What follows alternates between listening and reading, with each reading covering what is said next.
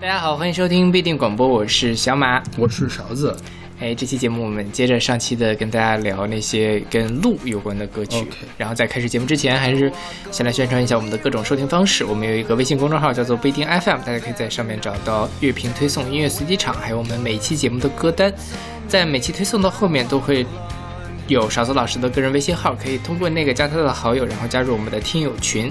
我们还有一个网站叫做不一定点 me，也就是不一定的全拼点 me，大家可以在上面找到使用泛用型博客客户端订阅我们节目的方法。然后呢，今天这一期节目的第一首歌是 Green Day 的，这怎么读？Boulevard，Boulevard of Broken Dreams 是出自他们二零零四年的专辑 American Idiot。嗯。这个专辑里面有一首我们非常非常非常熟悉的歌，就是国庆节时候叫醒我。对，Wake Wake Me Up When September Ends。对。然后我想想，咱们从哪？咱们先说 Green Day 吧。嗯。Green Day 是一个一九八六年就成立的团。嗯。它相当老牌了，出乎我的意料。但是那个时候的那个主唱叫 Billy Joe Armstrong 嘛，还有这个贝斯手 Mike Trent、Mike Mike Dirnt，他们两个人一块儿合作成立的这个团。他们俩当时都只有十四岁。然后好像是九四年的时候才签了主流的唱片公司，开始正式发那个专辑。嗯，在那之前发的独立的专辑就反响还可以嘛。九四年的时候就开始比较火，但是到零零年千禧年的时候就又 flop 掉了。嗯嗯。直到二零零四年的时候，我们今天听到这个 American Idiot 这个专辑又重新的翻红。呃，当时是拿了零五年的格莱美最佳摇滚专辑。那我最早听的朋克或者流行朋克，就应该是 Green Day 在格莱美里面拿提名的那两首歌，一个是 American Idiot，呃，一个就是这个 Boulevard of Broken Dreams。嗯当时我第一次听这个 Broken，呃，就 Boulevard of Broken Dreams 的时候，特别的吃惊，你知道吗？因为我当时一直觉得这是一首特别古老的歌，因为旋律写的。就觉得太好听了，觉得我之前好像听过一样。那其实还是零六年的啊，零零零四年的歌。OK。然后到时候他们零九年又发了一张《Twenty First Century Breakdown》，里面有首歌叫《Twenty One Guns》，也是那个榜单上大热的单曲。再往后的专辑就没有那么火。对。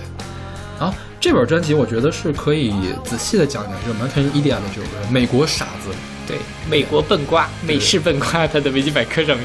对，当时是呃这样，嗯，那他们唱了这个这首歌，发了这张专辑的时候，其实美国很多人是批评他们的，嗯，就是因为你想，你要是发一首歌叫 Chinese Idiot 啊，你你说中国中国傻逼，就是这种感觉，对对对对对，你觉得中会有多少中国人来骂你？其实当时也是很多美国人来骂他的，那他为什么还要发这样的专辑？就是。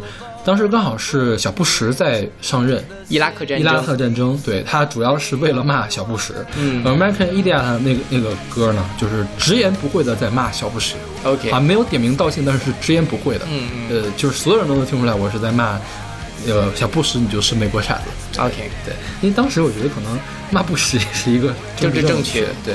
嗯，因为那时候伊拉克战争，所以是个反战主题的专辑。但是是真正跟反战有关系的，就是《American Idiot》的这首歌，还有一首歌叫《Holiday》。Holiday 是我们现在听到这首歌的前面的一首歌，也是一个单曲。然后它这本专辑整个是一个概念专辑，概念专辑主人公叫 Jesus of Sub，嗯，Suburbia，就是郊区郊区耶稣。对。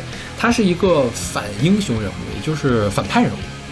嗯，呃，他的视角呢，其实就是那个 Billy Joe Armstrong 自己以自己的原型来写的。他是一个中下阶级城市郊区的美国青少年的一个视角。就那个时候刚好是反叛嘛，所以不是英雄，而是反英雄。然后他有两个辅助的角色，次要的角色，一个叫 Saint Jimmy。Saint Jimmy 设定是一个。朋克战士，他象征的是反叛与自我毁灭。另外一个人叫呃，What's her name？是一个女性角色，她是叫什么母亲革命的一个人物。她跟这个三 Jimmy 是一个宿敌，然后她是追随信仰和道德。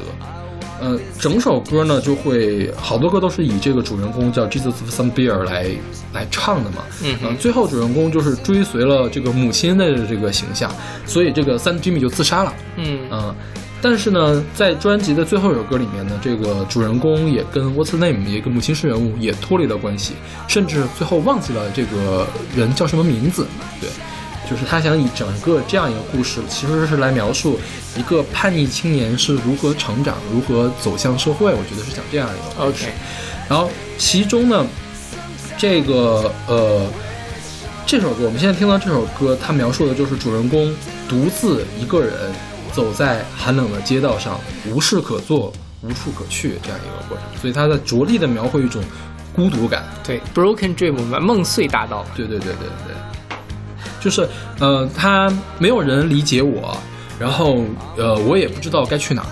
啊、我我从小就没有家，这个梦碎碎梦大道就是我的家，但是它却依然是孤独的，只有我一个人在前行，嗯，就是在渲染这样一种气氛。是，对，我想想啊，要说什么事？然后我们今天讲的就跟上一期讲的完全不一样了。上期我们讲那个励志的为主。励志，还有那个叫呃人生哲学，是吧？虽然不是积极向上，但也起码不是那种特别丧的。对我们现在开场接下来两首歌其实都都蛮丧的，都是对，是比较私人的一种情感。对前面其实我觉得，呃，上一期节目无论是像，呃，前面那几首励志的就不用说了，像林夕就那王菲的《单行道》，它算是一个上帝视角在看。是那钟立风可能平民视角，但是他其实自己也没有什么特别的悲伤的或者愤怒的对世界的不满的陈述一个事实。对对对，那到了今天之后，我们就会发现，其实很多人把这个路并不是只有花团锦簇，很多时候它是曲折的。有的时候你发现你在一条路上永远在打转、鬼打墙一样的出不来。OK，所以还是有很多不同的可能性的。OK，、那我们今天先来听这首来自 Green Day 的，Boulevard of Broken Dreams。我要好好学英语。I walk a lonely road, the only one that I have ever known.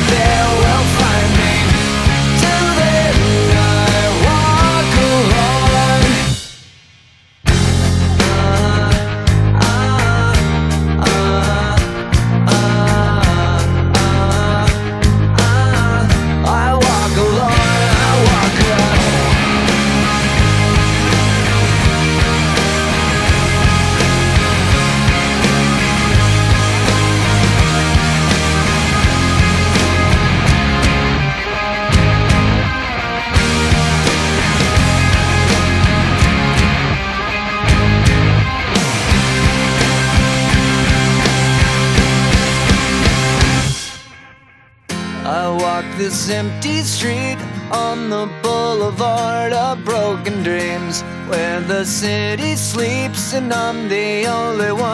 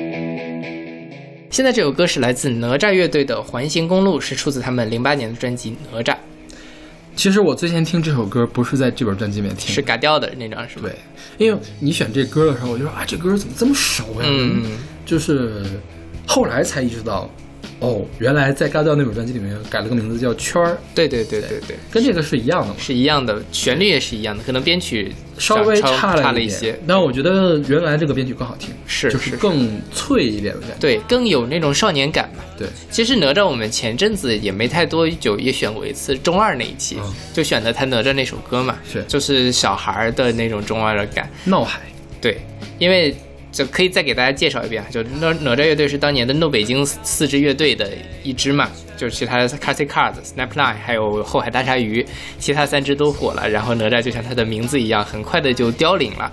然后后来那个主唱又组了嘎调乐队，所以詹盼，对，嘎调就唱了很多当年哪吒的歌，但是其实它的那个味道有点不太一样，微妙的差别。呃，哪吒其实像我们现在听到的，无论是他哪吒那首歌，还是现在这首《环形公路》，它都是那种非常的年轻人的愤怒和不满，但是他的愤怒和不满是找不到出口的。比如说像这个环形公路，它讲嘛，就是路嘛，就是说我们不停的画着一个圈儿，圈儿的尽头是另外一个起点，他们不停的跳进这个圈儿，总会期待得到另外一张脸。就是我们的人生总是在一个地方打转，我们总是跳不出这样一个命运命运。那最后他。他其实无论一直在重复，也是我觉得这就这首歌能够让我在心里特别喜欢，就是你觉得恨却离不开，OK，很多时候我们都是觉得恨，但是离不开，因为各种各样的主观的或者客观的束缚，我们可能觉得这个世界有很多的不满，对于某一件具体的事情有不满，但是我们没有办法，我们只能这个样子。那即便你意识到了，也只会更痛苦。我觉得哪吒的整个的乐队的精神内核就是这个样子。OK，嗯，因为你刚才说，你刚才说到一点，就是我之前没有想到的，因为哪吒本身是一个很愤怒的乐队，其实这首歌也是有愤怒在里面。嗯嗯那我在听的时候，其实没有特别的感受到他的愤怒，嗯，对，因为他其实虽然他唱的挺挺带挺给劲的嘛，是不是？但是还不是那种愤怒的语气，嗯嗯或者是有一种愤怒的情绪在里面。嗯，所以我感受的更多还是那种迷茫和苦闷，是是的，就是呃，但是无能为力。但是，但是如果你联想到哪吒这个团它本身的一种精神内核的话，我觉得这里面应该是有愤怒，嗯嗯只，不过这个愤怒被他呃稍微的掩藏起来的感觉。是，对对。而且就这首歌，就这个你觉得恨却离不开，也无无数次的被各种各样的这个小文艺青年们引用，成为一个非常。我不太懂你们文青年的事情。啊，我觉得这个点真的，无论这个这个词写的就真的是太好了。OK，嗯，就是一句话，我觉得就这这这句话就可以奠定哪吒，我觉得在摇中国的摇滚圈里面可以留下一个地影子。OK，哪吒他们的核心人物是他们的吉他手是吧？不是詹潘，因为我看他们排序的时候、嗯是那个邵晨北排到第一名的，这些歌是谁写的呢？我不知道是我倒没有研究过这个。未必是要写歌的人是核心。嗯哼你像那个 Rolling Stone 乐队，也不是写歌的人是核心，，OK，而发起者是核心，发起者来定调。所以我觉得最后哪吒和那个嘎调不太一样，我觉得也是因为可能是有核心人物出去了，嗯嗯所以说变得更像侦判自己的一个东西。，OK，因为后来侦判也出过个人专辑，侦判的个人专辑我是真不喜欢，听不进去。好吧，哎，詹盼除了在玩嘎掉之外，他自己也出过专辑。但出过专辑对 OK 当时我还不知道这个人是谁，我就没有把哪吒、嘎调和侦判这三个东西联合在一块儿去。好吧，嗯，因为哪吒只有这一张专辑嘛，推荐大家去好好听一听，就真的非常的非常的好。OK，OK，那我们来听这首来自哪吒的《环形公路》。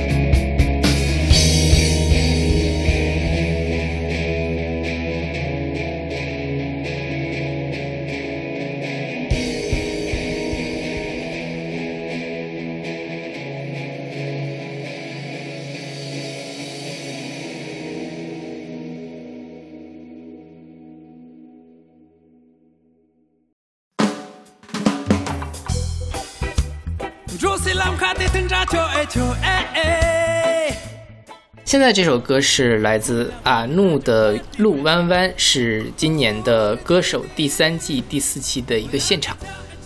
呃，因为这个歌手这两年一年不如一年，关注的越来越少，而且他请了一些不是很知名的歌手，所以我觉得还可以给大家介绍一下。就比如说这个阿怒是吧？对真的是没没听说过。没听说过嗯。但阿怒是一个这个藏族的二人组的一个歌唱组合，呃，然后一个叫什么来着？宫巴，公一个叫宫巴，一个叫巴雅。对对对对。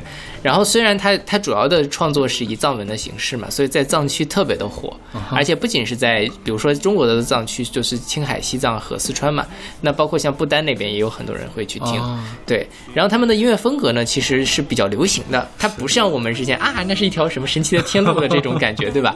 那就是青藏高原。OK 我们其实我觉得，呃，咱们国家的这样的。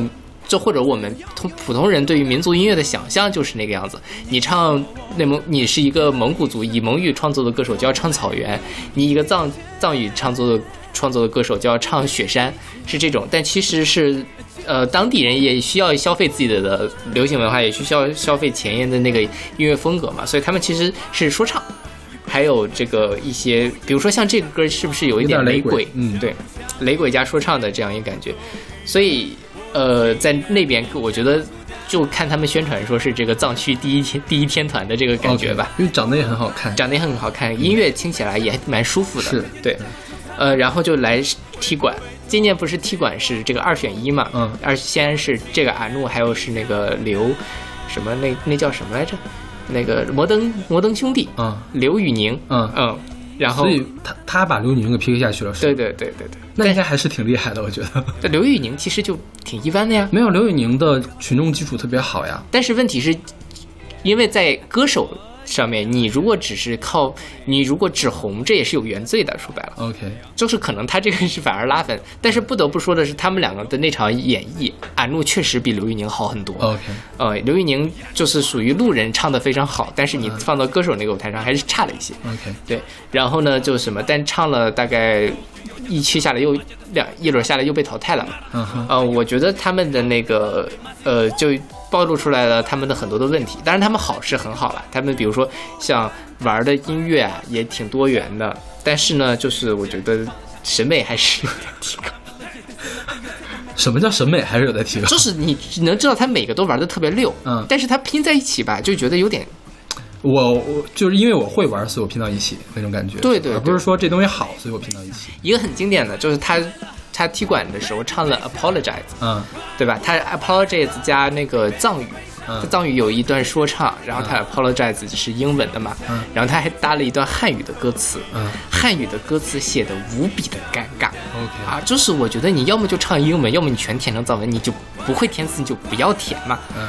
呃，然后这还好，它这个 apologize 它中间有说唱，有那个欧美大流行那种感觉，它中间还插了一段藏戏，啊哈，你单独看这段藏戏挺好的，就是什么，就是那种很原生态的风格嘛，戴着个面具，但是唱的也很好。它跟 apologize 有什么关系呢？OK，然后他在那个藏戏底下不还贴心的放了那个字幕嘛，说啊这是来自雪域高原的两兄弟，请大家多多支持，这样。OK，就完全他的这个几个风格是割裂的，啊哈，嗯，但是它的好处是，那那个当然是个车祸现场了。但比如说像这这个歌，或者像其他的歌，我觉得就还好，因为它本身的这个藏语词，呃，它的那个咬字啊之类的，因为不同的语言的咬字，就是我们听这个普通话歌和听粤语歌能够感受到，它其实是咬字上有一些区别的嘛。那这个其实会让它的那个音乐的感觉会有一些不一样。我觉得他用这样的这个比较独特的咬字去唱说唱，那感觉确实是很好，耳目一新的感觉。OK，然后再加上再搭上一些他对经典歌的一些重新的演绎，我觉得就还可以。只要他不用力过猛，我觉得都还是不错的，水准之上的作品了。因为我觉得他们其实你说他审美不好啊，你这呃其实跟我呃设想中的不太一样。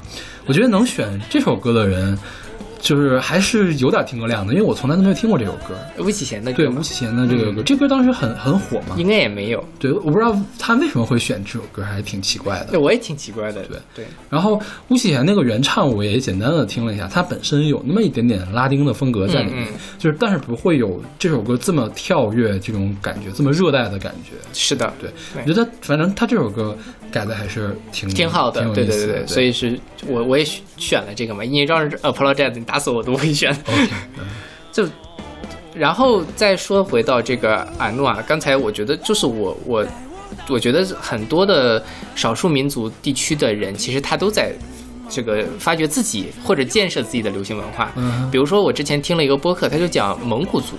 蒙古族其实现在很多都在听外蒙的歌，他们也在唱说唱、唱摇滚，嗯也不是天天的说啊，美丽的草原我的家这种感觉。上海来的半导体，啊，对所以就是说，这个其实我觉得，如果大家想要去了解一个地方的文化的话，也不要一直抱着自己的那种固有的想象去做，其实还是有很多东西可以让我们进一步去发掘。嗯呃，然后还有就是这个这一期的歌手，他们有一点做的特别好，就是他们所有的藏语都加了藏语的字幕，，OK，呃，藏文的字幕。其实以前可能最早的时候，中国的大部分的除了汉语之外，底下都是那种非字母的吧，对吧？歌词大意刷刷刷过去了，没想让你读懂。嗯从歌手开始，其实慢慢的英文就有字幕了，是吧？它也是一句一句的，上面是英文，底下是汉语，你能够大概能够，因为有知道哪一句话在哪一句话，对对对，你唱出来，而不是咕噜咕噜就过去了。像今年有那个波琳娜，嗯所以他还配了俄文的字幕。嗯然后还有这个阿努，所以他配了藏藏文的字幕。我觉得这就是说，大家其实也这个节目组有意识的想要让大家去接触到更多的不同的文化或者它的语言的上面的东西。OK 所以我就很遗憾，当年上腾格尔来的时候，他就应该配一点蒙语的字幕。OK，嗯，就是我觉得，因为其实大家对蒙古的这个歌，其实可能比藏文歌还要熟悉一些。嗯哼但是一直我觉得很多人都不知道这个蒙古字大概是怎么写，，OK，对嗯还是需要这个大家多多去了解才行。是。然后这首歌就巫启源原来那个歌嘛，我觉得写的就特别的像那种游牧民族的嗯感觉，就是什么路弯弯呀，怎么怎么样，就是我的情人名叫孤单，嗯就是特别的怎么说呢，那种宽阔的孤独感。是的，是的，嗯。但但他们唱的这个就不是很孤独了，我觉得就是很活力的那种感觉。虽然路弯弯，但是虽然我现在没有女朋友，但是我很相信我很快就会有。对，这个也跟他的歌内涵是一样的，就是说路弯弯，每步都踏着阳光，天天茫茫，只要有路就敢闯嘛。嗯对，我觉得其实他配这个雷鬼，搞一个活力，跟这首歌是很配的，是的还很配的。对对对。OK，那我们来听这首来自阿怒的《路弯弯》。Josi lam khati tin ra cho e cho e e Chui lam khati da cho party te di da Oh ridi ridi Oh lam te cho e cho e cho e e Lam te cho e re cho e cho oh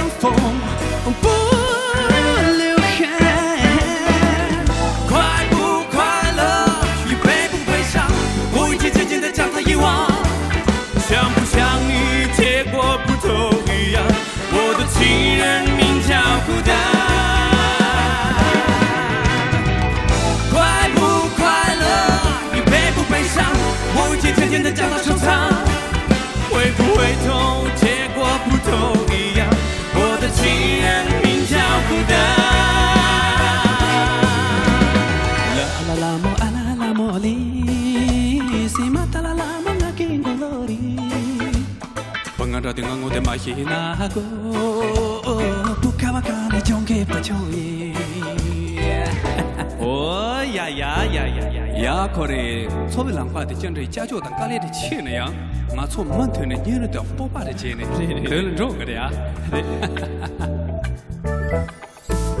ya no te manto ya ta te mata sabe te sobe masi na se te tonto la ka de ya to ka no te cham mi mari ga ke te do ju yo ya ta cham yo ma ya ta to yo masi ngara na chora yo si te me te have te hove masi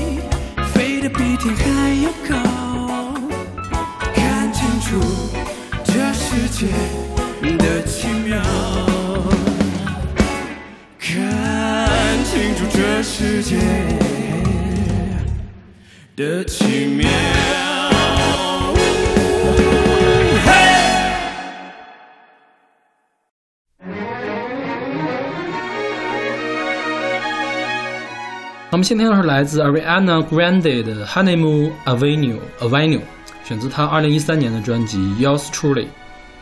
这我们多说一个题外话，就是英文里面这些街道，它用的词儿特别的多。对对对，就最小的是 lane，就是小巷子，然后再往上 street，然后是 road。其实我的感觉应该是街会比道道路更小一点，或者是说他们有东西和南北，就一个城市一一个方向是 street，另一个方向一定是 road，、嗯这样来定的。然后如果再往上的话，就是这个 avenue 大道。嗯，就是比较特别宽，比如长安街，我觉得可以翻译成长安街的 avenue 这种感觉。然后 boulevard 的话是仅次于 highway 的那种超级的那种特别大的道，然后再往上呢就是 highway 了嘛。对 OK，对然后这个 honeymoon avenue 的话，在这里面其实也是一个双关。第一个呢，就是我们啊、怎么能说呢？呃，它第一也是食指，就是感觉是两个人在 honeymoon 的时候走在街上那路上种感觉。另外呢也是一个虚指，就是说我们走在街上、走在路上的时候，其实每个人挑选的是不同的方式，就相当于是呃这个道路，它这个标题叫 avenue，其实。歌里面它用了 road，用了 street 这样的词，它比喻的是每个人的选择和生活方式是怎么样的。嗯哼，他这歌是怎么的？他这歌是写他的前男友的，就是当时她的前男友她。说那个前男友叫什么 Graham Phillips，说跟这个前男友在一起就是彻彻底底的一个错误。然后她接受采访说，跟跟这个前男友在一起的时候就没笑过，我就我这个人就没笑过。然后所以说。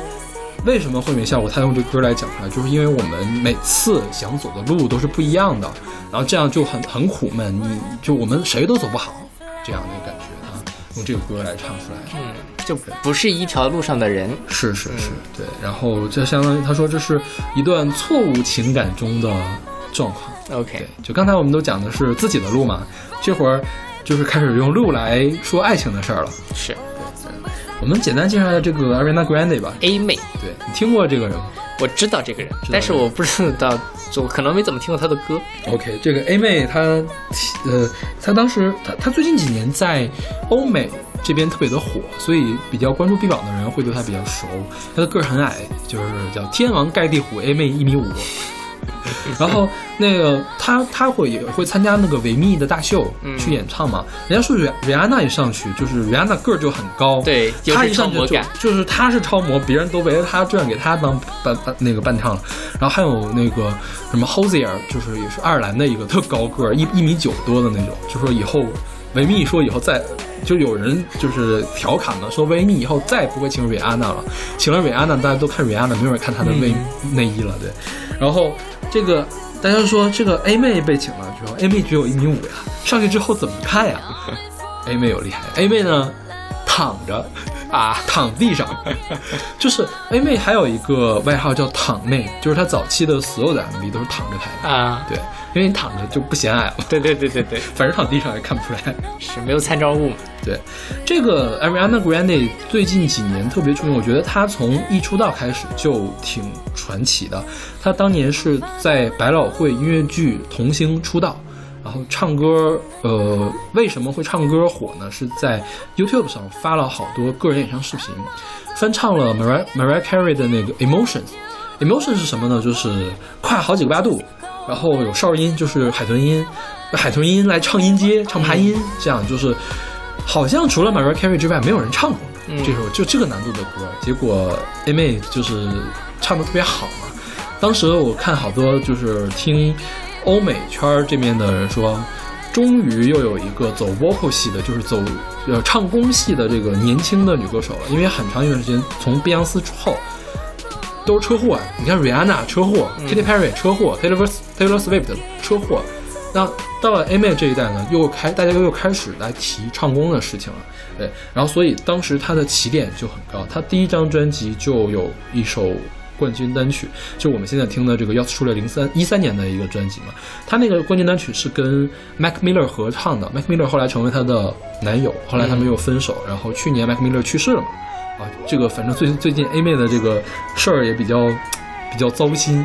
然后这本专辑走的是那个 doo wop 风，doo wop 是什么？就是五十年代的爵士乐，在这个风格。因为百老汇其实很多歌是那个样子的，所以我们现在听这个 Honeymoon Avenue，它前面会有很长的那个弦乐的那个开场，我觉得这个是在仿百老汇的那种感觉。然后是 doo wop 风的流行和 R&B，它的后面的音乐虽然呃后面就不搞这个 doo wop，不搞这种复古了，加了电子，好最新的专辑还加了 trap，但是总体都是流行和 R&B 打底儿的，就是他用他这个比较好的唱功来做这个事情。然后一四年的时候发行专辑叫 My Everything，呃，唱了一个笨蛋。就是跟 J 他们唱那个《Ban Ban》嗯是那本专辑里面的，还有 Problem 也是冠军单曲嘛，就开始试水那个 EDM 电子舞曲，然后一六年发行叫《Dangerous Women》，这个这个词这个歌名有一个 非常不好的空耳，叫什么单脚拉单脚拉屎的女人，Dangerous 什么鬼啊？这是就是欧美圈这边都很奇怪好坏啊。然后一八年、一九年，大概一八年的下半年，一九年应该二月份的时候，就是连续不到半年的期间，他连出两张专辑，一张专辑叫《Sweetener》，一张专辑叫《Thank You Next》。呃，前一张专辑拿了格莱美的最佳流行专辑，今年因为明年格莱美嘛，今年肯定入选不到今年的格莱美，但是他已经破了好多好多流媒体的记录、下载的记录和试听的记录。所以说，现在应该 A 妹是美国风头最盛的个人女歌手。OK 因为男歌手们都在唱那什么，都在唱那个叫说唱说唱，就黑人歌手特别多嘛。就 A 妹这边唱流行的，她应该是排老大了。嗯啊，就是说唱可能 Cardi B 去年很厉害嘛，但是今年还是 A 妹排老大。今年 A 妹还创了一个这个记录，就是唱那个有三首单曲，Thank You Next，然后 Seven Rings，还有一个 Break Up with Your Girlfriend and Bored，这三首歌是同时排在 Billboard 单曲榜的一二三名。就是一人霸榜，对，一人霸了前三名，他是第一个拿到这个记录的独唱歌手。嗯哼之前 Beatles 干过这个事情，，OK，好像再就没有其他人了。对，所以这个可见他的影响力有多大。然后他也算是因为影响力很大嘛，在年轻人中算是个意见领袖这种感觉。然后也其实也遭遇过很多事儿。呃，他什么支持 LGBT 的那种事情就不说了嘛。他最有名的是一七年的时候在曼彻斯曼彻斯特开演唱会遇到了自杀性袭击事件，这个事儿你知道吗？不知道，就是正演唱的时候，下面就开枪了，就死了几个人，对，反正也是挺惨的。是啊，对，然后就反正后来就开始办公益演唱会嘛，就是自己不赚钱，啊。拿的票全卖票钱全都捐。捐捐到这些受伤者或者死者家里面去嘛，就是因为也算是呃小的这种意见领袖吧，我觉得。嗯嗯，他应该呃经常被什么各种杂志啊评选是什么年度影响力最大的人物、嗯。这种级别，艺人年度影响力最大的艺人这样的级别。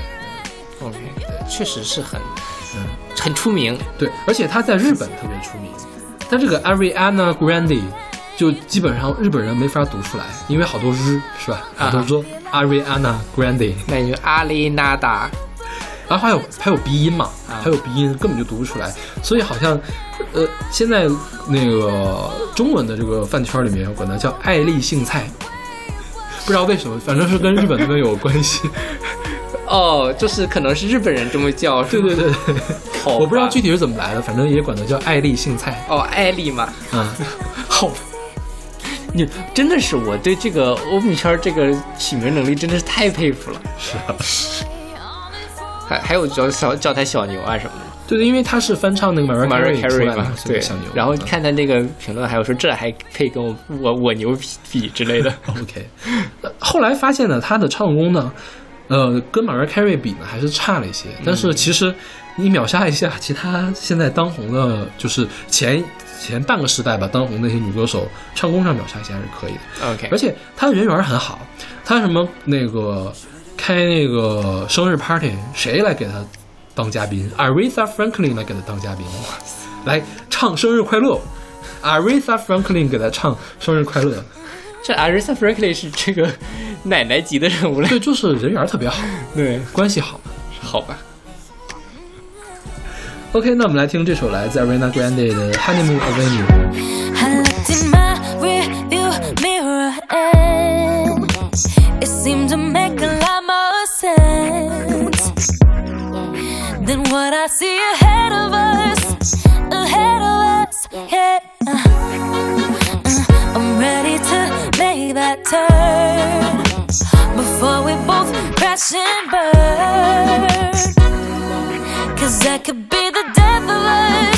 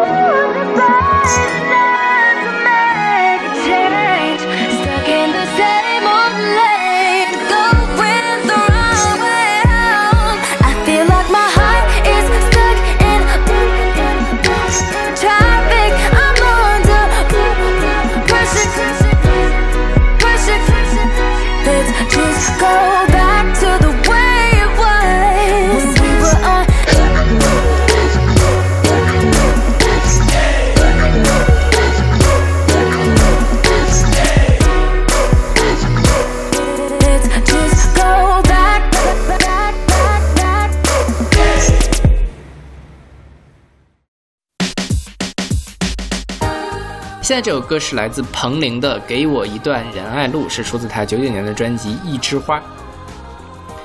这个歌其实还有一个粤语的版本，叫做《一枝花》，对，是林夕写的。然后那个呃，也是彭玲唱的嘛。嗯哼，嗯，彭玲先说一下，他是我觉得大家最熟悉可能是囚囚鸟对吧？他是一个香港人。是。我很久很久都以为彭玲是台湾人。OK 我以为他跟那个那个谁彭佳慧，不是跟辛晓琪和陈淑桦是一辈儿的，嗯。结果没想到他是台这个香港天后，OK，嗯 对，还是其实也是一辈儿的，但是不是一个地方。对对，不是一个地方。的。因为其实说实话，《囚鸟》那首歌就很李宗盛，对吧？嗯哼。就特别像是 李宗盛给台湾 OK 台湾的这种苦情女歌手写的歌。嗯，但其实彭羚的那个歌路还，她早年间她其实出道也比较早了，她九零年88年就出。大半年就出道。OK，嗯，然后她也是拿到了很多什么音乐的奖项，是就是跟王菲他们在一个时代活动的。嗯，后来就是早早的结了婚，零二年就归隐了，再也没有出现过在公众场合。他他是参加过嘉当过黄伟文演唱会的嘉宾，嗯但是自己就再也没有出过歌了。对对对对嗯，是。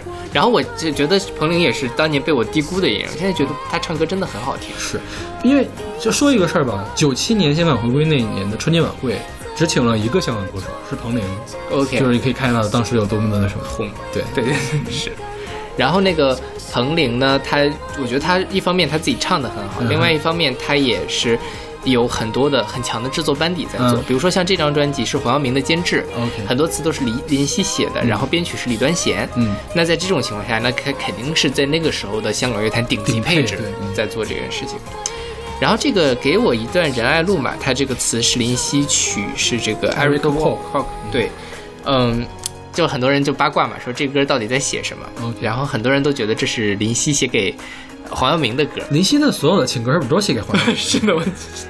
然后还有人一句话一句话的来分析这件事，然后我们现这个仁爱路其实是台台湾台台北的一条路。然后呢，就是大家就说这个事情怎么跟那个呃黄耀明搭上关系，就是说在当年他们有台湾的音乐工厂时期，其实像。呃，我们都知道这个林夕跟罗大佑有过一些合作嘛，嗯黄大道东时期的。那么，在那个时候，其实大家就想说，这个给我一段仁爱路的时间，是不是他们两个人在？这时候林夕跟黄耀明在路上有什么？他在这里面讲说，给我一段仁爱路的时间，给我一枝花的怀念。嗯哼一枝花是黄耀明的编曲啊。哼，啊哈，然后那年的那个呃，林夕还拿了那一年的什么十大劲歌金曲的最佳作词人。他说，林夕写多谢多谢唱片公司，多谢彭羚，特别要感多谢这首歌的监制，在他的监制下才有了这首歌，OK 就是比较明显的在这个什么嘛。OK，然后包括他其实还有很多其他的事情，他在这里面讲说是这个一开始我们相识在皇后大道，丢在地上的烟蒂已如烟。皇后离我们而去的当晚，我们面对面看着时代闪电。皇后离去的当晚就是香港回归嘛，嗯皇后走了嘛。那一天晚上，据回忆就是据他们说那一那黄耀明说那一天他就在林夕的家里面一块儿看的电视的直播，OK，嗯，所以这就又搭到一起去了。哎，这是这个这首歌的歌词里面的吗？对，哦，不对，这个歌是这是林夕他的《十方一念》的那本书里面的《给我一段仁爱路》他前面写的是，我可以给大家念一下，我觉得写得特别好。我们相识在皇后大道，丢在地上的烟蒂已如烟。皇后离去我们的当晚，我们面对面看着时代闪电。那场大雨一直下到今天，就是香港回归那天不是下雨了吗？然后，如今我为大地而哭，你依然为天空而歌。你不忠，我不孝，天地不仁，而我们有爱。感谢你曾给我一段仁爱路的时间，给我一枝花的怀念，就跑到了下面的歌词的部分嘛。OK，那而且这个歌，我觉得先不说这些八卦，它歌词我觉得写的也非常好。它后面就写说，陪在你路上满心欢喜，陪你在路上满心欢喜，是为了风景美丽，不是为了你。对，呃，然后还有说，也许也说不定有一天我会沿着街头寻找你抽过的烟，也说不定我现在已经把你留在唇边。这不就是许美静的那个那个感觉吗？OK，就是找了找遍村里都找不到你的你抽过的烟，这个也是一样的。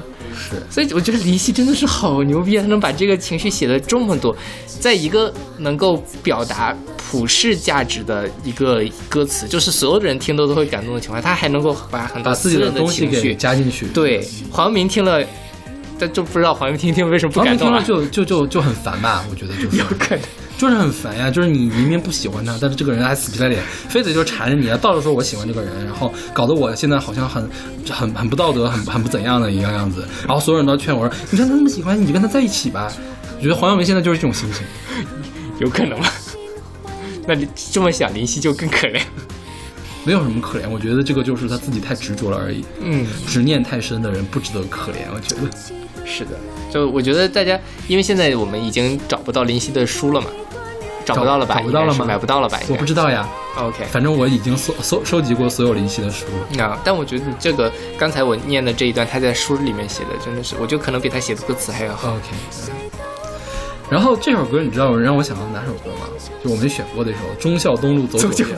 对，忠孝东路和仁爱路是平行的两条路，嗯好像都是那个台北对对，东西东西干道干路，对对对对，对，是。就是你看那个忠孝东路走九遍，就是路过我们曾经路过的鞋店嗯啊，那是一个男生对女生讲的话。OK 然后这里面就是彭玲是女生对男生唱的嘛，就是去找你抽过的烟。OK，呃，嗯都是去找某一种我们爱情的符号或者见证，然后再来怀念你。是 OK，那我们来听这首来自彭玲的《给我一段仁爱路》。你爱我，你不爱我，爱不爱到底算什么？我走过，走不过，走不走，怕失去什么？我走错，我没走错，至少我没错过什么。其实我应该说，如果花开了就感激，如果分开了就放弃。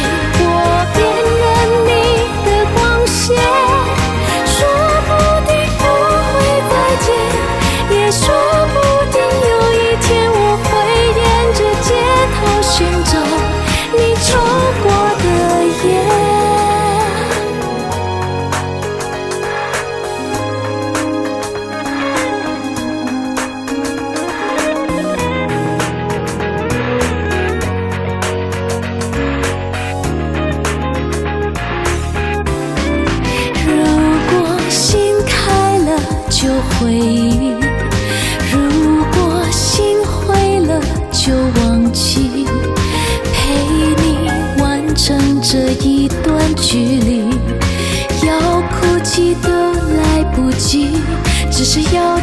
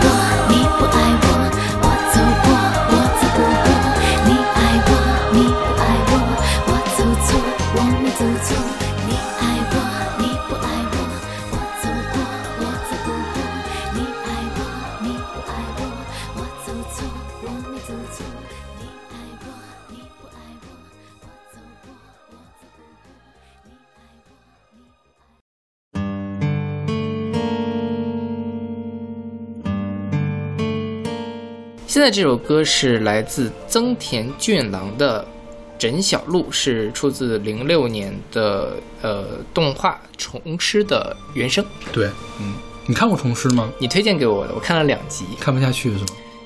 嗯，也不是说，我觉得是很好的动画了，但是因为你之前，我觉得它其实在题材跟《夏目友人帐》有点像嘛，就是它的整个的题材是设定，题材像，对，对，但是它的那个风格是很不一样的。内核不一样，是那个有点闷，说实话，同时看的是那种治愈的，就是让人抑郁的那种，嗯。然后下面人家就是治愈的人。我觉得是两个作品的那个价值观不一样。嗯嗯。呃，夏夏目友人帐是像什么感觉呢？就是励志歌，嗯，就是说，当你这个你在这个社会，呃，我平常生活很苦闷，我没有什么特别大的追求，我就是想呃开心一下，对我我可以去看夏目友人帐。虫师什么？我觉得虫师他思考的事情更深刻一些。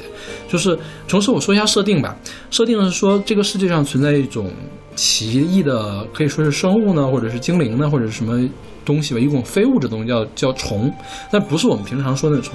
虫呢，它是没有物质实体的，只有少数人类才可以看到它，它可以跟物质，可以跟人类精神发生作用。但是呢，这个作用是很难被观测到的。然后虫师呢，就是去找到这些虫，然后利用一些办法来解决虫引发的问题。因为虫本身也是去追求，就是很多作品里面说的那种根源的一个东西嘛，就是能量之源啊，或者世界起源啊，跟这些东西有关系的。然后增添呃，这个虫师那个虫师叫银谷，就讲的是银谷在各个日本的各个这个小村子，帮人家解决问题，或者解决得了，或者解决不了的这个事情。你刚看《夏目友人帐》的时候有一个特点，就是说你可以完全放心，最后一定是 happy ending，对，一定不会出问题。是的，只无论有多大的问题，只要夏目啪一推，绝对打过了。夏目推不过的 n i k o 三三一来，肯定都解决了。但是虫师并不是，虫师的话，我觉得他更想反物反映一种是这种天地不仁，以万物为刍狗的这种感觉。嗯就是这个虫呢，它是不能用人类的善良和不善良来描写的。就是虫呢，它是不能以人类的善良和不善良来描述的，因为它也是可能是可能他们有意识，嗯，或者他们没有意识，但是他们在追求他们想要追求的事情，然后就是繁衍下去。然后虫师在这里面呢，并不是说我要杀灭所有的害虫，是我要帮助所有的好虫益虫，不是这个样子的。就是，嗯、他就是去解决问题。嗯、通常的这些问题呢，都是由于人的贪念，或者有的时候这个人他也不坏，他也不贪婪，他就是执念。来导致了一些悲剧或者是喜剧，有的事儿解决了，有的事儿没解决，有的事儿就就是你你看完之后就觉得这个事儿没解决，呃，是很对的，但是你难免就会觉得有一种压抑的情绪生出来了，是不是？嗯对对对我觉得这个就是一个像是更像是严肃的文艺作品，一个更像是。呃，小通俗小说对对，通俗小说是的对对对吧？对，嗯然后，因为你看那个《下面有人帐》，它的那个配乐总体来说是温馨的很多，再有就是这个呃搞怪的很多，对对对呃，而虫师的这个配乐，你看他增田俊朗，他是一个电子乐的呃艺术家，他特别会擅长用音色来描绘一种气氛。然后另外呢，呃，我看过虫师的幕后的一些纪录片，就是专门找来金增田俊朗说你怎么给他配乐的。增田俊朗其实是找了很多很多稀奇古怪的乐器，比如日本的地方乐器或者非洲的那种乐器，我们听到一些音色就是用那种乐器来描绘出来的。他就想营造出一种异世界的感觉，嗯疏离的感觉，空灵的感觉。所以虫师的这个配乐，我觉得还是很厉害的。我觉得某种程度上来讲，是比呃一个夏目那样的片子高一个段位。因为夏目的这个呃，我要治愈嘛，其实想治愈这个事儿是很简单的。但是如果你想呃跳出这个人类的情感来看整个一个世界什么样子，这个事儿就会更难一些，或者说呃。当然，两个都是有意义的，因为那个事情可以让我快乐。但是，呃，虫师的话呢，会更加的深刻，会让你反思多更多的思考。是的，就比如说我们今天听到这个枕小路，枕小路是其中一画的名字，中文翻译过来叫枕边小径。它讲的是一个什么故事呢？就是有一个村子，有一个村子里面有一个男的叫金啊，这个我们主人公叫银谷啊，银子的银，那个男的叫金。这个金他有一个特异功能，他就可以做预知梦，就是说我做梦的，我可以通过梦来预知未来。后来那个银谷就到他们村，银谷它是一个到处流，它有一个设定就是说，你这个银谷它本身能看到虫子，它也招虫，它也招虫。如果虫在某个地方异常的聚集的话，会给这个地方带来问题，所以说他就必须到处去流浪。他就在日本的各个村子来流浪。他流浪这个村的时候，就跟这个金说说你的这个虫啊是那什么的，是那个呃呃，说你这个预知梦是由虫造成的。因为呢，人跟虫扯上关系，通常都会带来悲剧。OK，你尽量抑制这个事儿，不要太过于依赖这个事情。嗯然后金就听了银果的，就开始吃药来抑制这个虫的作用。啊、但是就发生了一个悲剧，就是说有一场大灾祸没有预料到，是什么呢？是村子被洪水给淹了。然后在这个这个洪水过程中，他的女儿死了。那这会儿金就又开始那个吃，呃，就不吃药了，不吃药了就开始用自己的这个预知梦了。然后，但是呢，呃，后来他又做到了很多就是灾难性的梦嘛。他的女，他的那个妻子也死了，就是浑身长了霉菌，得了怪病，然后死了。嗯，这个时候他在那个因为银谷不是一直在那个地方待着吗？银谷回来之后就发现他们村子里面只剩下他一个人，因为用倒叙的方法，只剩下他一个人，他就问了这个事情，然后银谷就告诉了，就是来来分析这个事儿嘛，就后来发现说，所谓的预知梦，并不是说将来发生什么事，虫子提前知道了，而是说你梦里面做了什么事情，虫子让它变成了现实。所以，所以其实是他梦到了坏事，然后虫子让这个坏事变成了现实。哎呀，我刚才是后背发凉。OK，我觉得这个设定真的是很，因为我刚才听你这个事情，假设哈，嗯假设它真的是所谓的预知梦，那么理论上来讲，它就可以去干预这个梦的发生。我原以为它会在这这这个地方做文章，就是说。你预知的事情，你能不能改变未来嘛你知道了之后，你能不能改变？这就是一个很通常的命题嘛。没想到它这个更狠一些。OK，嗯然后这个后来就是说，这个虫呢是住在枕头里面的，因为为什么是枕头呢？因为枕头相当于是你睡觉的一个途径，嗯是你跟你的梦境之间的一条路。所以叫枕边小径，枕小路就是这么来的这样一个词。然后最后就银谷就帮他把这个枕里面那个虫给驱走了啊，驱走了之后，他也没有再也没有做这样的预知梦，没有做预知梦。但是你凡是接触过这种事情的人呢，最后因为他承受不了，心理承受不了，最后这个人就自杀了，就这样一个故事。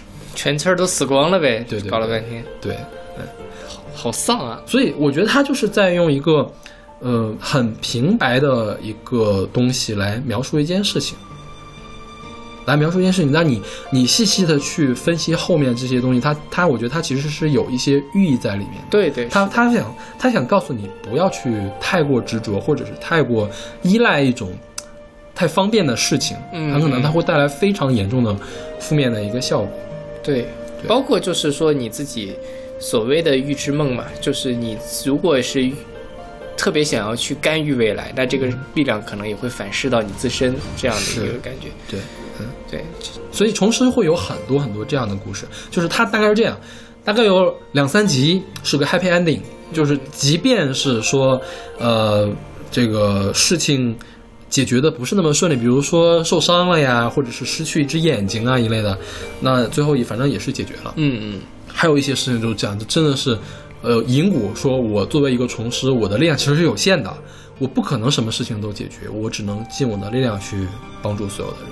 对他一直是这样的一个态度，所以我觉得这个虫师给人感觉就是，虽然它是一个虚拟的这样一个世界编的一个东西，但它比下面有人要真实。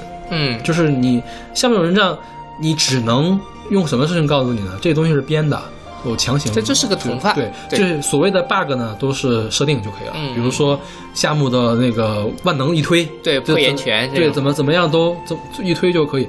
但你如果你想去很严谨的讨论一件事情，你会发现这个东西你是越不过去的。对，对，但是重师我觉得是可以在某些程度上是你可以很严谨的去推敲它怎么样来做的。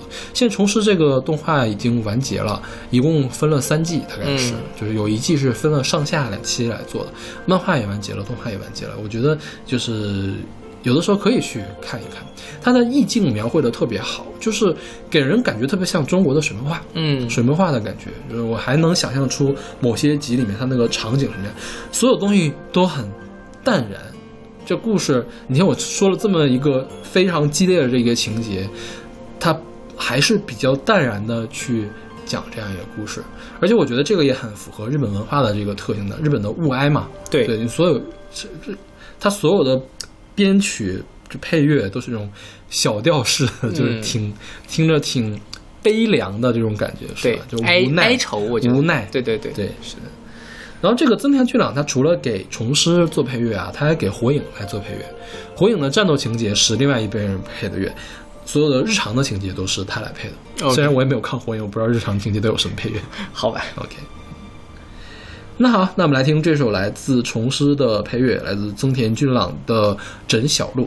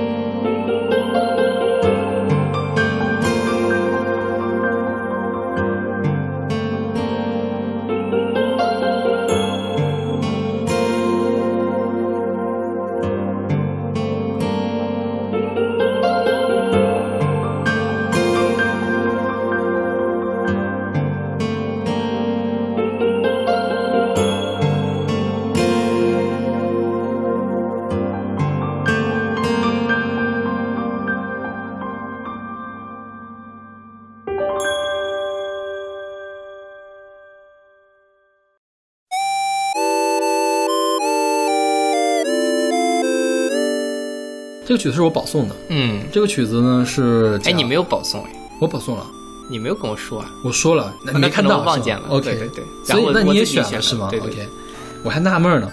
那个，我我们现在听到是来自《街霸街头霸王二》的配乐，其实是是春丽关卡的这个配乐，是经过一个 chip tune，就是巴巴比特巴巴贝特这个呃混音的一个专辑那个来的。那混音者叫什么 Sasakuri UK，对。我不知道他是谁，没有去查他。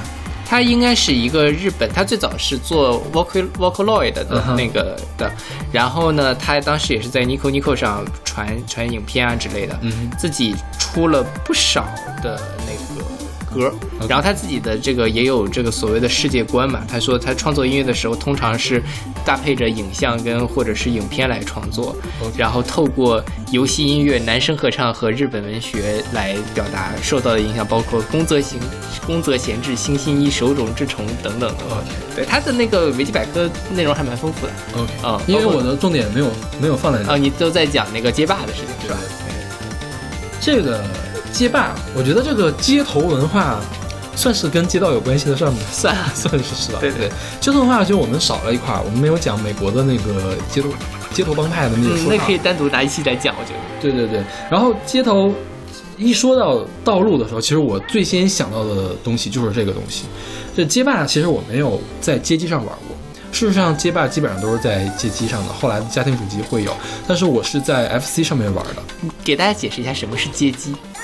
街机就是街机呗，街机是什么？你不知道街机是什么吗？不是啊，我我我能知道，但很多我觉得小朋友们可能未必知道街机是什么因为街机现在在中国还是有的，就是游戏厅里面还是有街机的。就街机其实它的就是那种，一般是那种自己玩，就是那种比较大的屏幕，是小时候的那种游戏厅里面的那个都可以叫做街机，是吗？对，现在其实抓娃娃机也是街机，都是在里面的。对，现在街机西单什么的还是有街机厅。原来那个叫什么金乐汇二楼。啊，那个我知道。那，那个地方不就有？我这还有我那还有好多他们家的币没有用完。我觉得街机文化并没有你想象的这么那么小众。还是很多人知道有街机的东西的。OK，然后，呃，这个《街头霸王》最开始是在街机上出的嘛，一九八七年出了第一部，它是世界上第一个双人对打的格斗游戏，就是后来我们知道有什么这个呃什么拳皇，那个什么悠悠白书啊这样的对打游戏嘛，他们的鼻祖都是街霸。街头霸王，然后《街头霸王二》里面出现了一个人物，就是春丽。春丽，我觉得可能也是世界上最有名的中国人角色之一。对，你春丽的经典特色是包子头，两个包子头，对对对然后他最有名的 cosplay 是成龙的 cosplay，你你能想象起来吗？有印象对吧我想起就成龙来 cos 春丽的这个东西，然后呃，通常是穿那个蓝色的这个马啊旗袍，旗对袍，对对对，嗯，当时我玩的并不是街机版，因为我小时候很乖的，我不会去游戏厅去玩街机。然后中国的盗版商曾经把它移植到了红白机上面去，嗯。当然小霸王上面去，因为其实这个街霸二的时候，它对这个硬件的需求已经很高了，它有很复杂的音乐，还有这个招式什么的，呃，留到 FC 上，FC 的技能很差，只保留了一些东西，但是我的印象还是很深刻，尤其是这个春丽。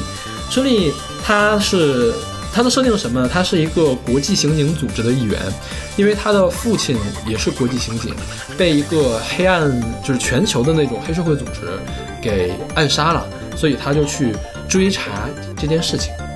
然后街霸呢，就是有这些有正派，有反派，还有什么世界，好像是要基于什么世界那种拳皇大赛的的格斗比赛来抓这些人。对，还有一些有苏联人，然后有日本人，有美国人，有泰国人，巴西人，就是各个国家都有。我觉得我小的时候很多国旗是在那个游戏上认识的。OK，因为他他一开始会给个世界地图，嗯然后每个地方是闪国旗，你选了之后，那个人物的头像就就出来了，对。然后这个春丽她是比较呃擅长用腿上的功夫，她有一个绝招叫百裂脚，就是人倒过来，然后那个脚来回像剪刀一样打过去，对对，你能你能这个场景好奇怪啊！想想，你能你能能想象到什么样的？呃对。对，有点神奇。对，然后其实街霸对于我们那个年代最大的一个印象是什么呢？是它的主人公有几个绝招，因为街机当时是有那种语音模块的，它能呃模仿出一些发音。所以，因为街霸这个游戏太火了，小朋友们之间经常会去模仿大家发招的那个声音。它的主人公叫龙，是来自日本的，是穿着一身白色的衣服，我们当时管它叫白人儿。嗯对。然后他的绝招呢叫升龙拳，升龙拳就是薅油根，你听说过这个吗？我升龙拳我知道对，然后还有一个叫波动拳，叫阿都根，就是大家就是平时玩的时候就会那什么，就会、啊就会打这个招嘛。升升升龙拳就是庐山升龙霸那种，就是一个一个勾拳跳起来打人。等会儿我有问题，庐山升龙霸这个梗是怎么来的庐山升龙霸是这个《圣斗士星矢》中的一个人的绝招。？OK，对，然后，然后这个波动拳呢，就是两手一推，啪发一个波啊嘟根，就是这个样子。嗯然后龙还龙也有一招脚的招，它是怎么？它是飞起来，然后那个脚呢来回转，像螺旋桨一样转过去，那个叫龙卷旋风脚。但是它这个日语读音，我就查了一下，其实挺复杂的一个读音。但是当时由于街机的机能比较有限，叫加加 blue 根，然后就是其实都是根嘛，就是大家就平时下课的时候就是啊嘟根、掏油根、加加 blue 根，就是这样的。你能想象的，就小朋友哦我知道没没什么没什么玩的时候，就会这个样子啊。其实我小时候也这个样子了，只是因为我不玩这些东西，我也不看，所以就是我就是那个很孤僻的小孩，加入不进去。OK，对。然后我小的时候就特别沉迷这个游戏，那卡带还不是我的，我别人借的，我就跟我哥跟我弟弟，就是过年的时候一定会玩这个游戏，打来打去的。然后还有它里面的人物设置也挺有趣的，比如说苏联的那个人呢，是其实当时俄罗斯了。苏联那个人是干嘛的呢？是一个职业的拳击手，长得特别的魁梧。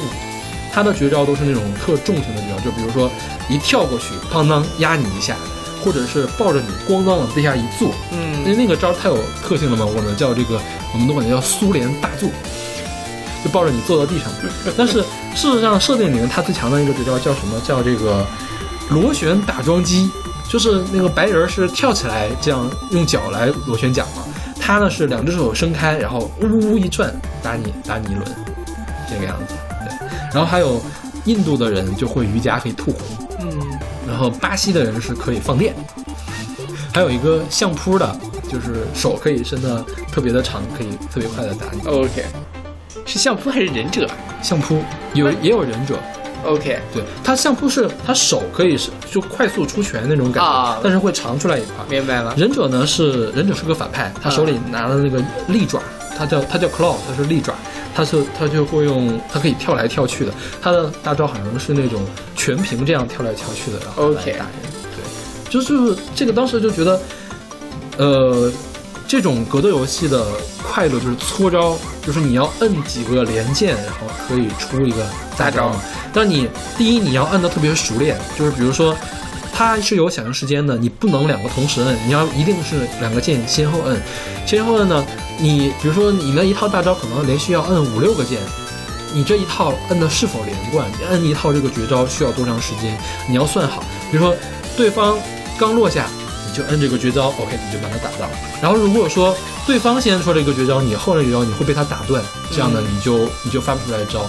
然后不同的绝招也是说它有那种延时，就是你摁完之后它要过零点几秒才能出了招，这个东西都要仔细的算好的。所以说玩这个游戏当年还是挺挺有意思的，我觉得。然后由于它是移植过来的嘛，就会出很多 bug，就是它其中有一个泰国的一个角色叫拉加，拉加他有一招什么呢？就是连续铲人。嗯，因为游戏移植过来之后，它的平衡性会变差。你只要游戏一开始的时候摁连续铲人，那个人另外一个人会被铲，会被你铲的站不起来，你就可以一直的去铲 OK 一直铲到死。然后大家就特别愿意选，两个人都选这个拉加，然后就看谁摁那个连续闪人摁得快。啊也也很简单，就两个键子就摁下去了之后就可以，就其实就是下和腿的组合。明白了，就全全拼手速了对呗。，后来我们就约定说，大家谁都不许选这个，选了这个之后不许用这招，这招被禁掉。OK，对，就就可以勾起我小时候好多好多的回忆。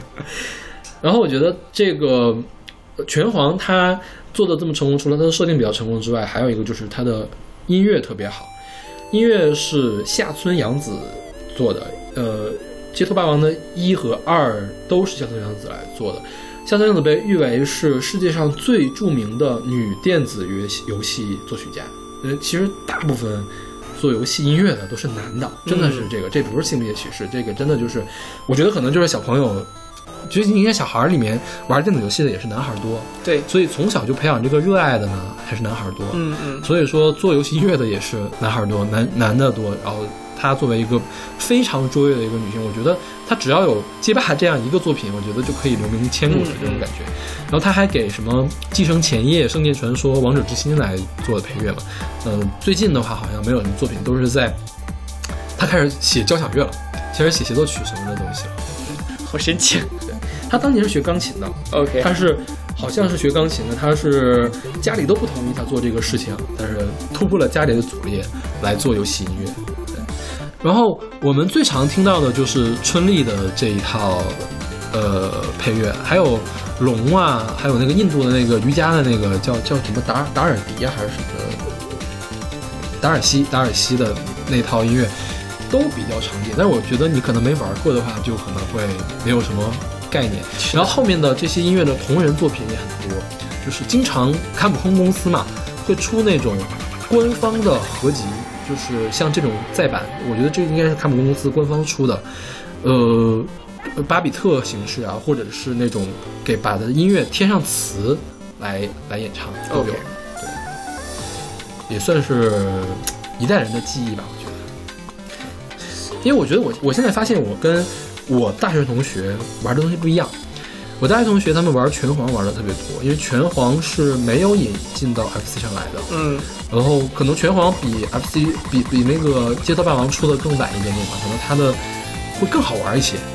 那我就没有赶上啊，我只是会，我只对街头霸王比较有印象，他们就全都没有玩过街霸，好像我那时候同学也都在玩拳皇，是吧？就是小时候，后来当然有更好玩的游戏了，但小学的时候大家都还是我知道上大学的时候，我舍友还在用电脑挂那个街机模拟器来打拳皇，好吧这个好像现在还有比赛呢，就是模拟器的比赛，，OK，就是搓招搓到键盘都搓坏了，你知道吗？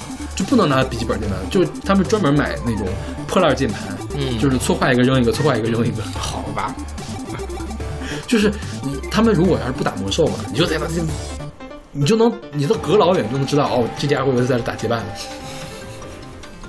啊，打拳皇。对，拳皇，OK，那好，那我们来听这首巴比特的《春丽》。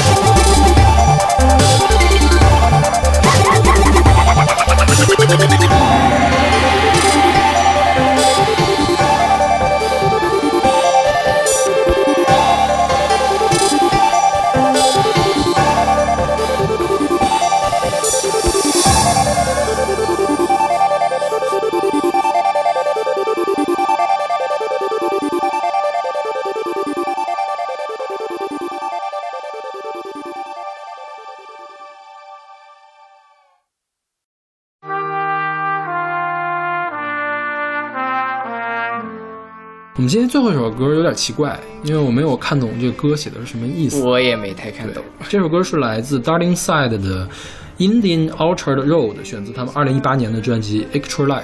对，这个是我去年听了一本英文专辑，因为本来想做英文的榜单，然后没有做完，是我去年比较早的时候听的。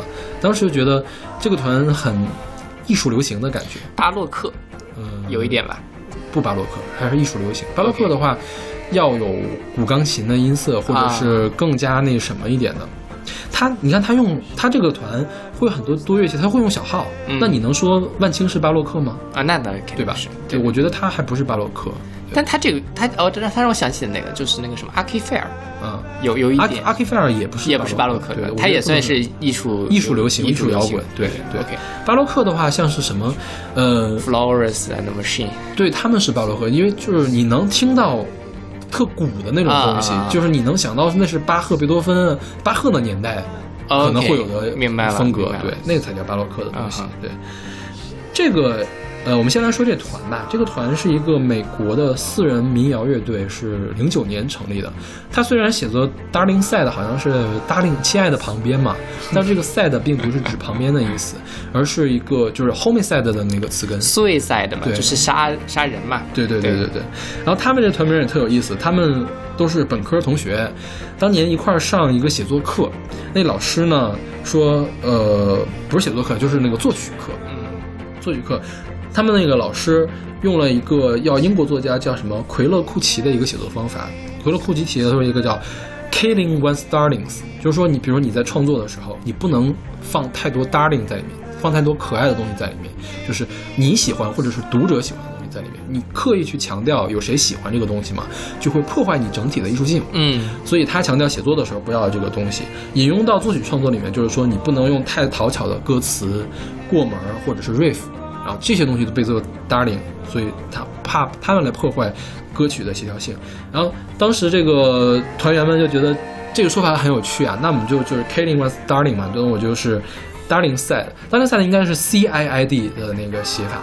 他们说 C I D 看起来不好看，那我就换成 S S I D。对，所以我看到这还挺惊的，我一直以为是就是在《亲爱的》旁边以为是个很甜的，没想到是这么黑的一个东西。也没有黑吧，我觉得这个是创作比创作的一个比较严肃思路嘛严肃吧，不能说黑，比较严肃的一个东西。是，然后他这个讲的就是，他用了呃写景描写，还有用了一些比较抽象的那种叙事描写，然后会不断的重复这个 Indian Indian Orchard Road。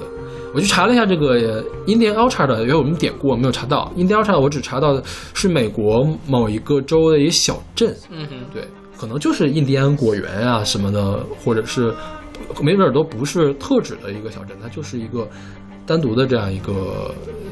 呃，叫什么泛指的这种果园一类的东西，我也不知道他在到底想要说什么，所以我觉得这个肉的很有可能指的是一个真实的肉的，至于写景对，至于它象征了什么，那不是修辞上的事情了，那是文字创作上的事情，文学创作的事情。对对对，因为你看他们都是这种学这么高级 K Killing One Starting 这种创作方法的人，我觉得他们写的就是把它当诗看吧，我觉得这个诗也特别难读，真的是没有 Darling 在里面。是他这个这诗就是就是在写景，说白了。嗯，然后，但是，呃，虽然我看不懂什么，但你能够感受到他的这个整个音乐营造出来的那样的一个气氛，是对吧？嗯他肯定不是那种特别 happy 的那种感觉，可能是，呃，有一点点神圣的，或者是再加上一我我觉得他是一个情绪上不是很开心的那么的一个感觉，所以就是给人的那个听感还是挺有意思的。所以我这个歌也是我听到了，我就马上就写进来了。OK，因为我不是要做节目，我后来又重听了一遍这个专辑，我觉得他那张专辑都挺不错的，嗯就是艺术流行的氛围特别的浓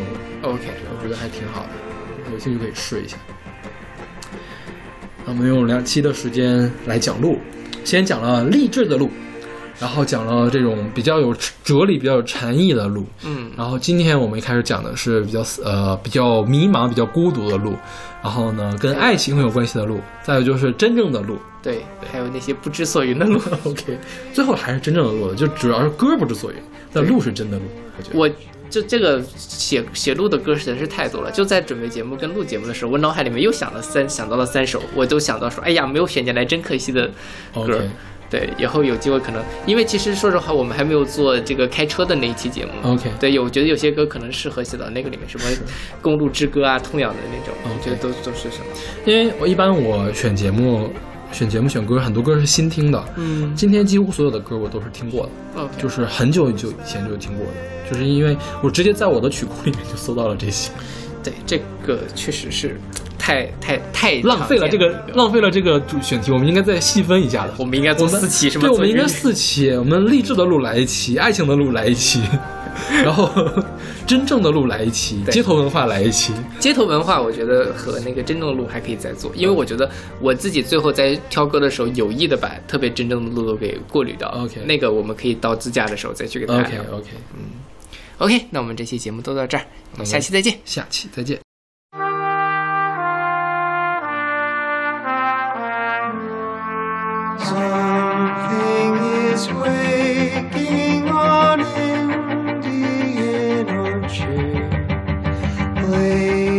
After